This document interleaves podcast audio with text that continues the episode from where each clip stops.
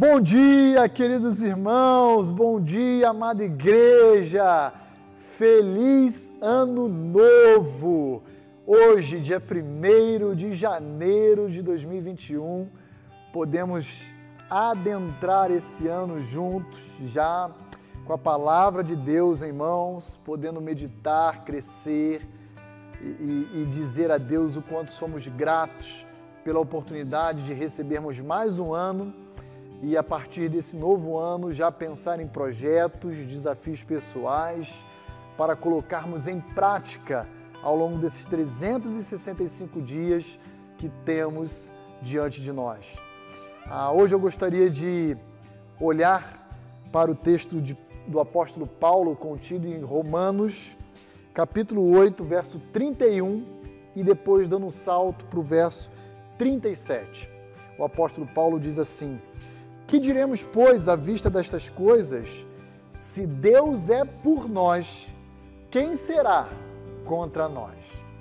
Interessante observarmos a confiança do apóstolo Paulo na pessoa de Deus. Como que dizendo, eu posso descansar em Deus diante de toda e qualquer prova. Aliás, os grandes personagens da história da redenção nos ensinam a ter essa confiança firmada em Deus. Foi assim com o apóstolo Paulo no primeiro século, foi assim também na época da velha aliança com Davi. Davi, às vezes, fugindo, se encontrando num deserto de Judá, tendo a sua cabeça prêmio pelos seus inimigos, ora sendo os filisteus, ora sendo Absalão, seu próprio filho ele então escreve salmos encorajadores, dizendo: Olha, eu posso me deitar em paz, pegar no sono e dormir, porque Deus tem me sustentado.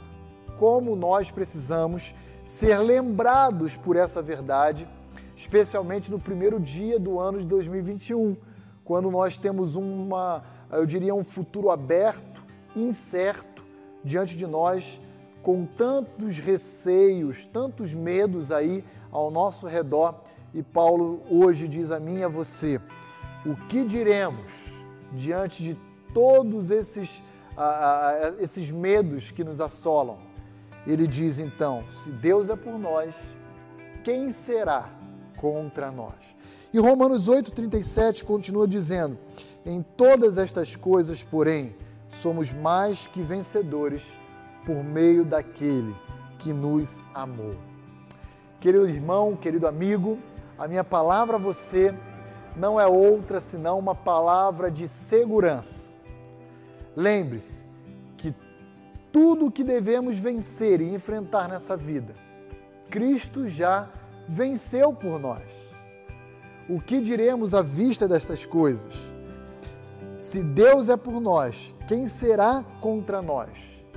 Lembre-se, somos eu e você mais que vencedores por meio da cruz de Cristo, por meio dessa cruz do Calvário, que conquistou através dela não apenas a segurança da nossa salvação e a vida eterna, mas trouxe para nós tudo aquilo que necessitamos para vivermos uma vida justa, aprovada e piedosa.